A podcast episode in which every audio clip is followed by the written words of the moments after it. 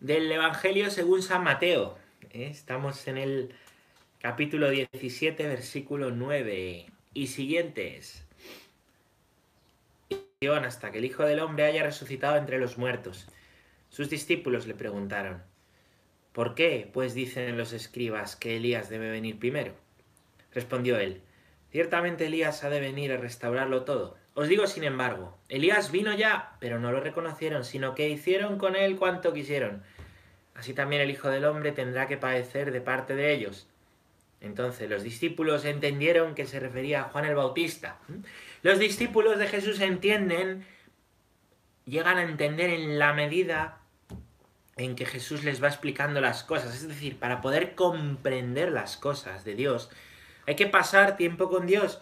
Pero yo no veo a Dios. Ya, pero quien me ha visto a mí ha visto al Padre, dice Jesús. Comprender las cosas de Dios requiere pasar tiempo con Jesús.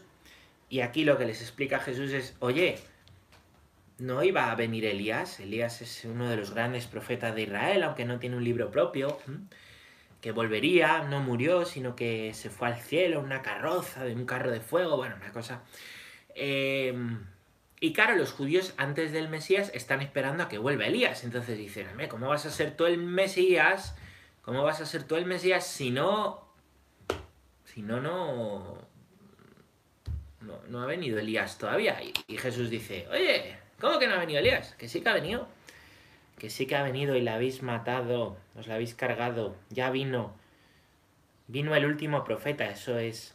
Y es Juan Bautista. Juan Bautista es el último de los profetas que no aparece en el Antiguo Testamento, sino que aparece en el Nuevo y hace de enganche, hace de bisagra, ¿no? Hay un, esto ya lo estudiaremos, hay un profeta, el último que aparece en los libros de la Escritura, que se llama Malaquías, que habla de que volverá Elías. Y así termina el Antiguo Testamento. Y el Nuevo Testamento empieza con la venida de Elías, con Juan Bautista. Juan Bautista. Ahí, ¿eh? Ahí en medio, ¿no? Ahí en medio. Bueno, pues, pues este es Juan Bautista. Este es Juan Bautista, ¿eh? el último de los profetas, y los discípulos no han entendido nada, pero Jesús se lo explica. Pasemos tiempo con Jesús, porque es que en la medida en que pasamos tiempo con Jesús, chicos, es como aprendemos las cosas, en la medida en que estamos con Él, la medida en que leemos la palabra, leer la palabra de Dios es fundamental, es importantísimo, es como vamos comprendiendo las cosas. El Señor nos ha dado grandes capacidades, pero tenemos que ponerlas en juego. ¿eh? Yo tengo en mi Twitter puesto, ¿no? Un mensaje que pone la santidad es para enamorados. Cuando me pregunta la ubicación, en vez de poner Valdemoro, pongo la santidad es para enamorados. Yo creo que es eso, ¿no? El enamorado es el que conoce, ¿no? El que se le abren los ojos. Dice, no, el amor es ciego. que va, el amor de verdad, más allá de esas mariposas, cuando el amor se asienta y se hace fuerte, el amor no es ciego, el amor es lo que más te deja ver, lo que más te permite ver. El amor es un regalo inmenso, precioso, ¿no? Que. Pues que tenemos, que tenemos, ¿no? El amor. Bueno, bueno, pues de esto, de esto va. De esto va el Evangelio, de, de amar. Y claro, Dios nos ama, pues para conocer a Dios también hay que amar. ¿Y qué hay que hacer para amar a alguien y conocerle? Pasar tiempo con Él. Cuanto más conoces, más amas. Cuanto más amas, más conoces, porque así es Dios. Dios es amor, Dios tiene corazón y se ha revelado en el corazón de Cristo. ¿eh? Es un corazón humano como el nuestro que podemos, pues, conocer, conocer. Este tiempo también es para conocerle cada vez más, ¿no? Es tiempo de conversión. Convertirse es volverse hacia uno mismo, hacia adentro, ¿no? Te buscaba, Señor, fuera y tú estabas dentro de mí, dice San Agustín, ¿no? San Agustín. Bueno, pues buena palabra que tenemos en el día de hoy y vamos a leer estos puntos del catecismo. Vamos a leer estos puntos del catecismo hoy desde el punto número 9 hasta el punto número 12. ¿eh? los inicios del catecismo vamos a hacer un resumen, ¿no? El catecismo es pues una petición del Concilio Vaticano II para poder acercar la fe a los hombres de nuestro tiempo. ¿eh? Es una petición.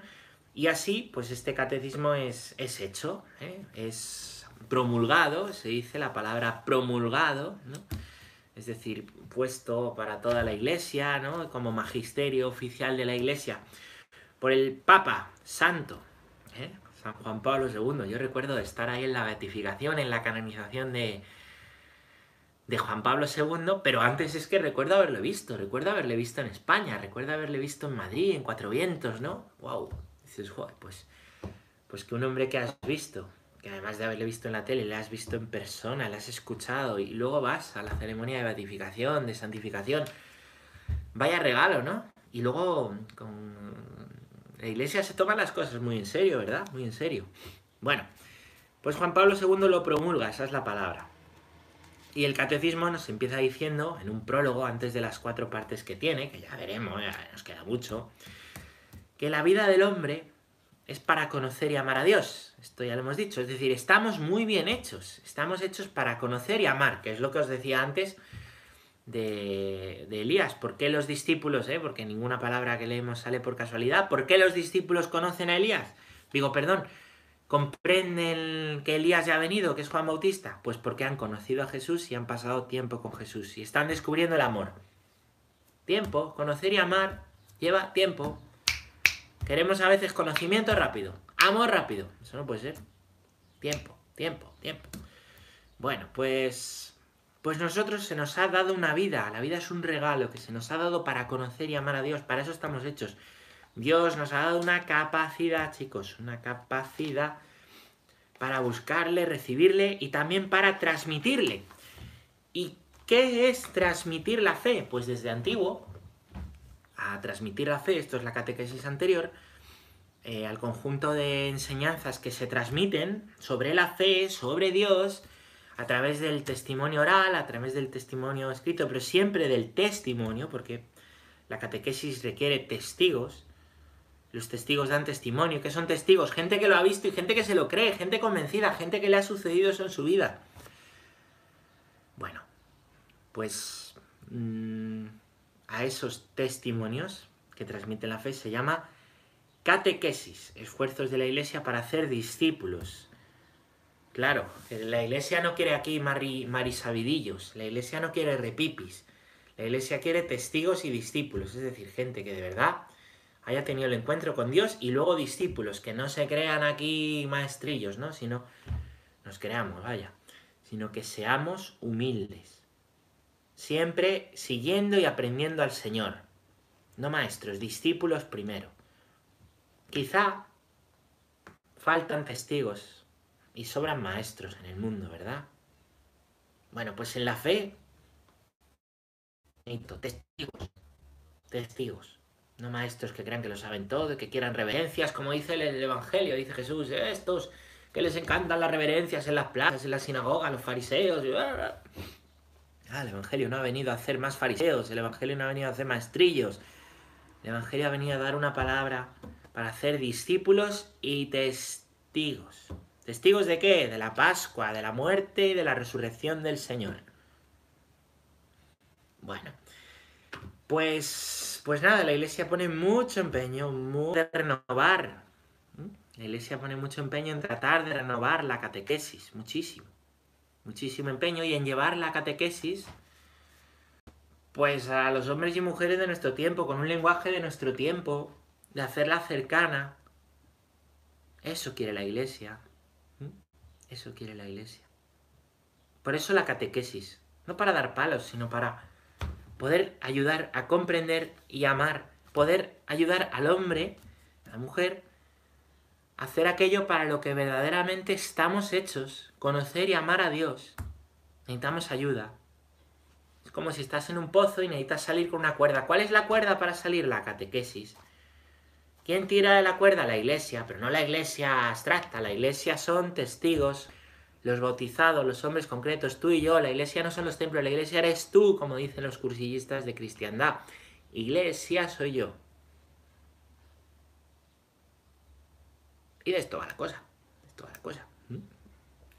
Y eso sería la catequesis, esa cuerda, pues que te saca de la oscuridad a la luz, donde aprendes a ver y a ver al Señor. Vamos a leer el punto número 9 del catecismo. Punto número 9, chicos. El ministerio de la catequesis saca energías siempre nuevas de los concilios. El concilio de Trento constituye a este respecto un ejemplo digno de ser destacado. Dio a la catequesis una prioridad en sus constituciones y en sus decretos. De él nació el Catecismo Romano, que lleva también su nombre que constituye una obra de primer orden, como resumen de la doctrina cristiana. Este concilio sustituyó en la Iglesia una organización notable de la catequesis. Promovió gracias a santos obispos y teólogos como San Pedro Canisio, San Carlos Borromeo, San Toribio de Mogroviejo, San Roberto Veralmino, la publicación de numerosos catecismos. Muy bien, bueno, pues dice que la catequesis en cada concilio busca y saca a la iglesia energías nuevas para tratarla de renovar, para renovarla. ¿Por qué? Porque la catequesis es la enseñanza viva eh, pues de, Cristo, es la enseñanza viva del pueblo de Dios, al pueblo de Dios, perdón, de las verdades que han sido reveladas por Dios, ¿vale? Que han sido reveladas por Dios en toda la historia de salvación. Y en concreto aquí, pues se cita un concilio donde la catequesis tuvo gran importancia, que es el concilio de Trento. Año 1545 empieza, 1563 termina. Madre mía, 18 años están ahí. Bueno, no son seguidos, ¿no? sino que va habiendo sesiones, de igual manera que el Concilio Vaticano II es del, del 61 al 64, del siglo XX.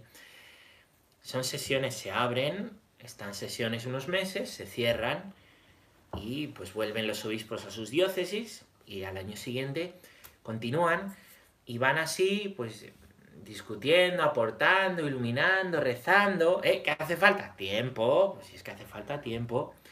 Y en ese tiempo van promulgando, es otra palabra que hemos aprendido antes, decretos. Promulgando decretos para todo el pueblo de Dios, para renovar la iglesia. La iglesia no cambia su mensaje, pero lo presenta de una manera nueva, en concreto el concilio de Trento, pues tiene delante la, crisis del cisma protestante, ¿no? La crisis de la reforma, por eso a veces al, concilio Vaticano II se le llama contrarreforma, como una contra en realidad es como una reforma, ¿vale? Una reforma verdadera desde el catolicismo. Y Trento es una reforma verdadera del catolicismo, no una reforma que rompe, que divide, que rompe, que divide. Se trata de ante todo lo que está mal, ante todo lo que se ha dejado de vivir bien, ante toda la falta de santidad, en vez de romper, ¡pa! y empezar de cero y tirar toda la tradición a volar, es asumir esa tradición, todo lo bueno que hay en esa tradición y una llamada a la santidad, acogiendo pues, pues los siglos de historia que tiene la Iglesia. Lo mismo es el Vaticano II. No, vamos a empezar de cero, no, vamos a coger que tenemos toda una historia de tradición con mayúscula, toda una historia de tradición, que es buena, que acogemos como nuestra, ¿eh? y vamos a renovarla, renovar una nueva llamada a la santidad, al ardor misionero, a, la pasión por Cristo, a llevar el Evangelio a todas las gentes. Esto es el Concilio Vaticano II, esto fue Trento. Y Trento pone gran ímpetu en la catequesis, porque hay que estar bien formados muy bien formados, porque si no, pues si tú no, no sigues a Dios, pues puedes seguir otras voces, o puedes seguir otras, otros idolillos de Dios, otras, ¿no? Bueno, entonces de este concilio, año 1545 a 1563, que se celebra en Trento, Trento es una ciudad italiana, como habréis adivinado, como quizás sabíais, ¿no? Eh, Muchos concilios son en ciudades italianas, ¿no? como en Florencia. ¿eh? Em, o los últimos han sido en el Vaticano, en la ciudad del Vaticano, que está en Roma. bueno, pues, pues en este concilio de él nace el catecismo romano, lo que se llama el catecismo romano. El catecismo romano, mm, que recoge, es un compendio de toda la enseñanza de la iglesia estructurada, estructurada en partes, hoy seguimos siguiendo ese esquema de cuatro partes, ¿vale? Y que es como pues la catequesis oficial de la iglesia. Hay otras catequesis, hay otras, hay otras. Em, pero todas siguen al catecismo romano, todas. ¿Cuál es el catecismo romano? Bueno, aquí no se llama ya catecismo romano, sino catecismo de la iglesia. A veces diréis, yo estudié con el catecismo tal, yo estudié con el catecismo cual, o el catecismo de los niños de la conferencia episcopal, o el yucat, que es el de los jóvenes, o el de los adolescentes, que es el de testigos del Señor. Todas, todos esos, o el compendio del catecismo, que es un resumen de este gordo, todos esos manan del catecismo promulgado por la Iglesia. Pues en Trento se promulga el catecismo romano. Y en el Vaticano II, como hemos visto, Juan Pablo II promulga en el 93 el Catecismo de la Iglesia Católica. A lo mejor lo tenéis naranja. Y dices, oye, el, el mío es naranja, no es este. Y es porque hay una nueva edición con algunos cambios que es del año 97. Esta es la última, de 1997, que algunos no habrían ni nacido todavía. Si es que ya nos vamos haciendo mayores, ¿no? Bueno, bueno, fijaros qué hermoso lo que dice y lo que se nos explica aquí, ¿vale? Que es que la iglesia lo promueve gracias a aportaciones de grandes santos, obispos y teólogos, es decir, estudiosos y obispos, gente pues que gobernaba la iglesia, pastores del rebaño, ¿no? Se habla de San Pedro Canisio, Carlos Borromeo, que es un santo cardenal, que tiene mucho que ver con el traslado de la sábana santa a Turín, pero eso es otra historia, eso es otra historia.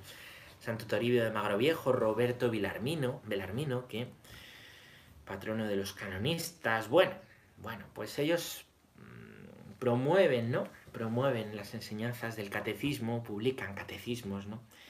Claro, la, historia de la iglesia, que es oh, una historia de ruptura, de división, de, oh, de, los escándalos de la iglesia. La verdadera historia de la iglesia es una historia de santidad, la escriben los santos. Y aquí tenéis a estos santos. O hay otros santos en torno a Trento, que renovaron la iglesia con su santidad, no con la ruptura. Con la santidad, no con la ruptura. Desde la santidad, desde el amor a Dios. La iglesia se renueva no desde la ruptura, sino desde la santidad. Los pecados de la iglesia, los tuyos, son los tuyos y los míos. Tenemos que ser muy santos, macho. Muy santos. Santidad, la verdadera historia de la iglesia, la escriben los santos. Eh, los santos. Santos o nada. Santos o nada. Bueno, vamos a leer otro puntito. Punto número 10. No es extraño por ello que el dinamismo del Concilio Vaticano II, que el Papa Pablo VI otro santo, ¿eh? consideraba como el gran catecismo de los tiempos modernos. La catequesis de la Iglesia haya traído de nuevo la atención. El Directorio General para la Catequesis de 1971. Las sesiones del Sino de los Obispos consagradas a la evangelización en 1974 y a la catequesis en 1977. Las exhortaciones apostólicas correspondientes. Evangelii Nunciandin en 1975 Catequesis Tradende, 1979, dan testimonio de ello. La sesión extraordinaria del Sínodo de los Obispos de 1985 pidió que sea redactado un catecismo o compendio de toda la doctrina católica, tanto sobre la fe como sobre la moral. El Santo Padre Juan Pablo II hizo suyo este deseo emitido por el Sínodo de los Obispos, reconociendo que responde totalmente a una verdadera necesidad de la Iglesia Universal y de las iglesias particulares. El Papa dispuso todo lo necesario para que se realizara la petición a los padres sinodales. Es decir, que la Iglesia, desde el concilio, ha tratado en muchos sínodos de obispos, ahora vemos qué es eso, y en muchos documentos la importancia de la catequesis. El concilio pide, el concilio Vaticano II pide que haya toda una renovación catequética, ¿eh? lo pide. Y esto va tomando forma en los años posteriores. En concreto, ¿dónde? En concreto, ¿dónde? Pues en el año 1971 sale un directorio general para la catequesis. Esto es, un aterrizar, cómo dar catequesis en estos tiempos modernos. Una ayuda a los catequistas, ¿eh? Bueno, es una ayuda. Es eh, bajar al suelo todavía más, si es que no la bajó bastante el concilio, pues para los catequistas, para los padres, a sus hijos, para los jóvenes, cómo dar catequesis. También esto se ha tratado en dos sesiones, aquí dice dos, yo vamos a decir que son tres porque ha habido otra después, en las sesiones del Sino de los Obispos. ¿Qué es el Sino de los Obispos, padre? El Sino de los Obispos es como un mini concilio, ¿vale? Un mini concilio, es decir, el concilio, pues fijaros, de Trento al Vaticano, II, al Vaticano I han pasado casi 400 años. Del Vaticano I, que no se cierra, al Vaticano II han pasado más de 60 años, más de 60 años. Fijaros, ¿no? Mm, mm, y en esos intervalos de tiempo, claro, ¿ahora qué pasa? ¿no? Dice la iglesia, ahora el mundo va muy rápido.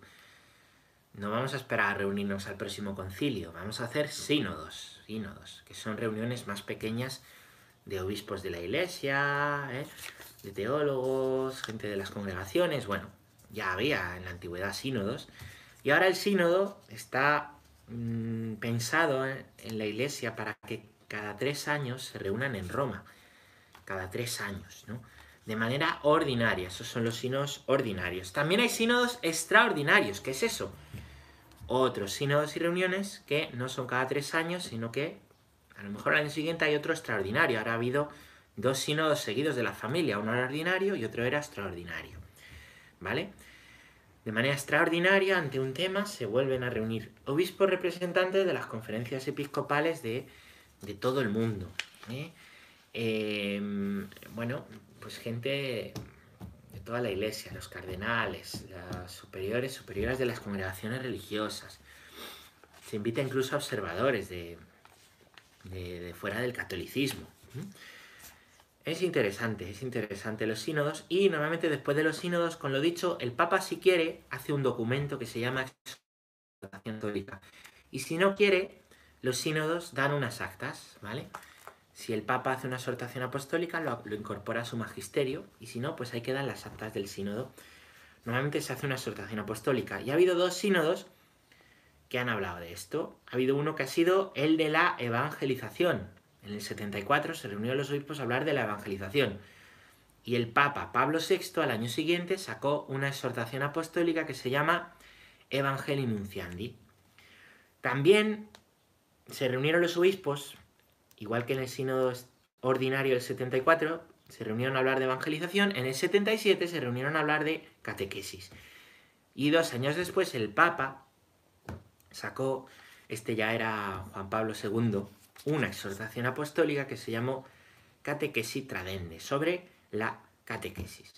En el 85 vuelve a haber una sesión extraordinaria, esta vez no ordinaria, del Sínodo de los Obispos.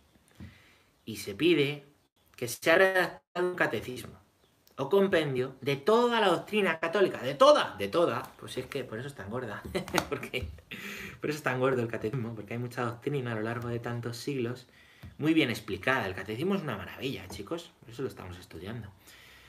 En este tiempo de confinamiento. bueno, pues que se ha redactado un catecismo compendio de toda la doctrina católica. Y así el Santo Padre hizo suyo este deseo y en el 93 se promulga este catecismo. Luego se revisa en el 97.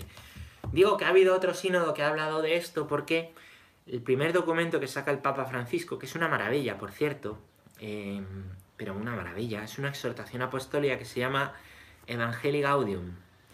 Evangelii Gaudium, que em, pues el Papa saca en el año 2014, 2014 hace 50 años de la... Perdón, sí, sí, 2014 va a ser del Sínodo de la Evangelización 50 años, ¿vale? Y ahí habla de ese nuevo ardor, de esa nueva, ¿no? Es una maravilla leerla, ¿no? La importancia de la misión, y ahí vuelvo a hablar de la importancia de la catequesis. Así que a ti que eres catequista, que parece que no hace nada, que reza y trabaja, ahora elabora, siembra, que la catequesis hace mucho más de lo que parece si pones en juego el testimonio y la vida. Bueno, vamos a leer dos puntitos más para terminar de este, de este catecismo. El punto número 11, el fin y destinatarios de este catecismo. ¿Cuál es el fin del catecismo y quiénes son los destinatarios? Vamos a ello. Este catecismo tiene por fin, punto número 11, este catecismo tiene por fin presentar una exposición orgánica y sintética de los contenidos esenciales y fundamentales de la doctrina católica, tanto sobre la fe como sobre la moral a la luz del Concilio Vaticano II y del conjunto de la tradición de la Iglesia. Sus fuentes principales son la Sagrada Escritura, los Santos Padres, la liturgia y el magisterio de la Iglesia. Está destinado a servir como un punto de referencia para los catecismos o convenios que sean compuestos en los diversos países. Esto es, ¿qué quiere este catecismo? Dar toda la doctrina de manera sintética, todo lo fundamental del catecismo de manera sintética, está aquí. De hecho, hay un índice maravilloso al final donde va palabra por palabra, a ver qué dirá la iglesia del progreso. Pues mira, aquí te vas y aparece la palabra progreso. El progreso del hombre, punto 2461. El progreso de la economía, punto 2426. ¿Que la iglesia habla de eso también? Pues sí, hay una doctrina social porque todo lo que interesa al hombre, la Iglesia trata de dar una respuesta, de cómo vivirlo desde el Evangelio. Claro. Por ejemplo, ¿qué dice la Iglesia de la naturaleza? Pues depende de la naturaleza creada, de la naturaleza divina, de la naturaleza humana. Pues, pues habla, habla en tal punto. Cristo asumió nuestra naturaleza. ¿Cuáles son las leyes de la naturaleza? ¿Qué es eso de que hay tres personas en una sola naturaleza, en Dios? Bueno, pues tienes un índice estupendo donde lo puedes encontrar absolutamente todo. Absolutamente todo. ¿Vale? Esto es lo que pide el sínodo que se haga, al hilo de lo que pide el concilio que se haga, al hilo de toda la tradición de la iglesia. Entonces vamos para atrás. El sínodo se remite al concilio, el concilio remite a toda una historia de 20 siglos, pues de la iglesia, el cuerpo de Cristo, que vive en la historia, como también dicen los cursistas de cristiandad. ¿Cuáles son las principales fuentes de este catecismo? La Sagrada Escritura. Continuamente se cita la, la palabra de Dios, lo que Dios ha dicho de sí mismo. Los santos padres, los primeros escritores cristianos, leeremos muchas citas de ellos, ¿no? De los santos padres, tanto de Oriente como de Occidente, mm, en los primeros siglos. Hay quien llega a poner que el último santo padre es San Bernardo en el siglo XI. Bastante interesante por el modo de escribir que tiene. Bueno, pues lo que han dicho los cristianos de segunda generación, que son los, los que catequizaron los propios apóstoles, que se llaman padres apostólicos, lo que han dicho los padres de la Iglesia en el siglo III, en el siglo IV, en el siglo V, en el siglo VI, lo que han dicho los que vivieron persecución, los que han dicho los que vivieron los grandes cismas, las herejías que, pues que, mm, que iban contra la comunión de la Iglesia, los que han dicho los que tuvieron el reto de, pues en una época en la que muchos estaban entrando a la Iglesia, dar una catequesis adecuada para el bautismo. Todo eso, que es una ayuda nuestra en estos tiempos donde ya no se bautiza a los convertidos, sino que, hay que convertir a los bautizados, hay que llevar a Dios, a redescubrir el bautismo a tanta gente bautizada, ¿no? Bueno, pues ahora la escritura, padres de la iglesia, liturgia, toda la liturgia, hablaremos mucho de esto, son signos que nos llevan a Dios, realidades visibles que expresan realidades invisibles, signos visibles, signos que se ven, que expresan realidades que no se ven.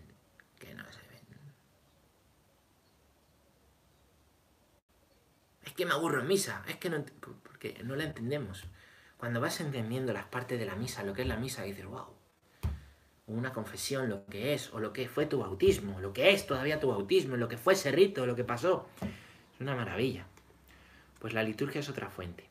Y el magisterio de la iglesia, que es pues lo que los papas y los concilios han promulgado, han aprobado, ¿eh? como verdadero, parte del magisterio, que nos podemos fiar. Es que la iglesia dice tal, ¿dónde lo dice?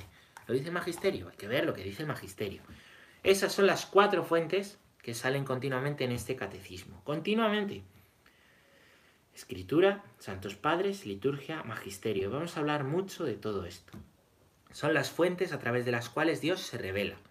Las fuentes a través de las cuales Dios se revela. La Sagrada Escritura, después la, liturgia y los santos padres, que podemos llamar tradición con mayúscula, y el magisterio, el magisterio de la iglesia. Muy bien. Pues, pues nada, este es el punto número 11. Vamos a leer un... Eh, bueno, deciros también de este punto que el catecismo se articula en partes. Hay una primera parte, ya lo veremos, ¿no? Que habla sobre el credo, la fe, ¿vale? Hay otra segunda parte que habla sobre la liturgia, los sacramentos. Hay otra tercera parte que habla sobre la moral, los mandamientos. Y una última parte que habla de la oración. Y así, en estos dos mil y pico puntos, se expresa todo. Bueno, punto número 12. Punto número 12 de este catecismo. El presente catecismo está destinado principalmente a los responsables de la catequesis. En primer lugar, a los obispos en cuanto a doctores de la fe y pastores de la Iglesia. Les es ofrecido como instrumento para la realización de su tarea de enseñar al pueblo de Dios. A través de los obispos se dirige a los redactores de catecismos, a los sacerdotes, a los catequistas. Será también de útil lectura para todos los demás fieles cristianos. O sea que es para todos, pero primeramente para los obispos, que son los responsables, porque son los pastores, son los responsables. Nosotros en este tiempo de confinamiento pues además de hacer lo que las autoridades civiles sanitarias van diciendo, también la voz de los obispos en cuanto a, en cuanto a la vida de fe, en cuanto a la vida de fe en nuestras iglesias, nuestra, ¿no? La voz de los obispos y por supuesto la voz del Papa, ¿eh? La voz de los obispos y la voz del Papa. Pues ellos son los responsables últimos de las catequesis. Yo es que soy catequista en mi parroquia, pero enseño otra cosa, pero pues, pues tu responsable es el párroco. El párroco dirá, oye, pues tú no puedes enseñar algo contrario a la doctrina. Y el responsable del párroco, no, yo es que soy párroco, pero enseño otra cosa, es el obispo. Es el obispo. Y el responsable del obispo, el papa, el primero entre iguales, ¿no? Pues los obispos tienen, tienen esa tarea de enseñar, por eso, ¿cómo se llama la sede de los obispos, la iglesia de los obispos? La catedral. ¿Por qué? Porque la catedral es donde se sienta el obispo a enseñar. ¿Cómo se llama la silla donde se sienta el obispo de la catedral? La cátedra. Cuando va otro obispo a una catedral no se sienta en la misma silla que el obispo de esa catedral, se sienta en otra. Porque en esa silla de la catedral solamente se sienta el obispo de esa catedral. Y la catedral es la iglesia principal de la diócesis. Y cátedra, ¿con qué tiene que ver cátedra? Con enseñanza, ¿no? Las cátedras, los catedráticos en la universidad ocupan una cátedra de enseñanza sobre un determinado campo que ellos se han ganado, les han dado. Bien. Pues el obispo tiene una cátedra porque es el responsable de enseñar. De enseñar. Por eso cuando el obispo predica, cuando el obispo eh, lee el Evangelio, ¿vale? Después predica y lo explica. Cuando el, evangelio, cuando el obispo lee el Evangelio lleva el báculo, va con el báculo, ¿no? Esto es hermoso ¿eh? porque cuando nos predica el Evangelio, el, obispo lleva el báculo, porque es nuestro pastor, es una imagen de que Él es buen pastor y, imagen de ovejas, ¿no? Rebaño, ¿eh? hijos de Dios, pues necesitados de conocer la palabra de Dios, ¿no? Bien, pues los obispos son los primeros destinatarios. En ellos está también la responsabilidad de la catequesis y de que en sus diócesis se dé bien la catequesis, delegada en nosotros, los sacerdotes, y en los catequistas, y en los catequistas, que tienen pues la tarea de enseñar a niños, a jóvenes, adultos. Aquí en mi parroquia tenemos catequesis de niños, catequesis de, jóvenes, catequesis de, adultos, pues como en tantos lados, como en tantos lugares, como en la mayoría de lugares, ¿no? Es una responsabilidad enorme. Por eso es una responsabilidad del catequista formarse bien, y es una conocer el catecismo bien, ¿eh? irlo leyendo, irse formando, ¿no? Para eso hacemos estas cosas. Es una responsabilidad, ¿no? Bueno, pues, pues, pues, ¿qué iba a decir? Em, entonces, tenemos, ¿vale? Todos los catecismos que se hagan, el catecismo que usas tú con los niños, el que usamos con los jóvenes, el que usamos con los adolescentes, el catecismo de adultos, el compendio, todos los catecismos siguen a este, todos. Y para ser aprobados, pues ya sea por una conferencia episcopal, ya sea por el obispo de una diócesis con el Nilostat, que se llama la aprobación de un, de un documento, ¿vale? Pues como de fiar, por así decir, el Nilostat, lo tiene en la lo tienen en las primeras páginas, ¿vale? Pues pues para ello tienen que estar en consonancia con la doctrina de la Iglesia. Y la doctrina de la Iglesia se compendia, se resume, se contiene en este catecismo, cuyo destinatario principal son los obispos, los sacerdotes y catequistas. ¡Eh! Y de útil lectura a todos los fieles cristianos. Es para todos los fieles cristianos, es para ti. Es para ti, es para mí, es para todos. Es un regalo. El catecismo es un gran regalo que dio el concilio y que ha dado la Iglesia a los cristianos para compartir nuestra fe. Y después ya los medios, pues sea en tu parroquia, sea por estos cauces digitales hoy en día, sea se trata de llevar la palabra de Dios, la doctrina recogida por los santos de la Iglesia, la experiencia de santidad que hay en la Iglesia, que conoce como nadie, ¿no? El corazón del hombre porque conoce el corazón de Dios. Estos son los santos pues esa enseñanza, darla para la vida y salvación de las personas, ¿eh? para la felicidad de las personas, darla pues de una manera orgánica, presentada estructuralmente ordenada, que puedas leerla de corrido, que puedas leer solo lo que te interesa y necesitas en este catecismo que seguimos y seguimos estudiando a lo largo de estos días. Así que nada, ánimo adelante con la lectura del catecismo. Aquí lo dejamos por hoy y muchas gracias a todos.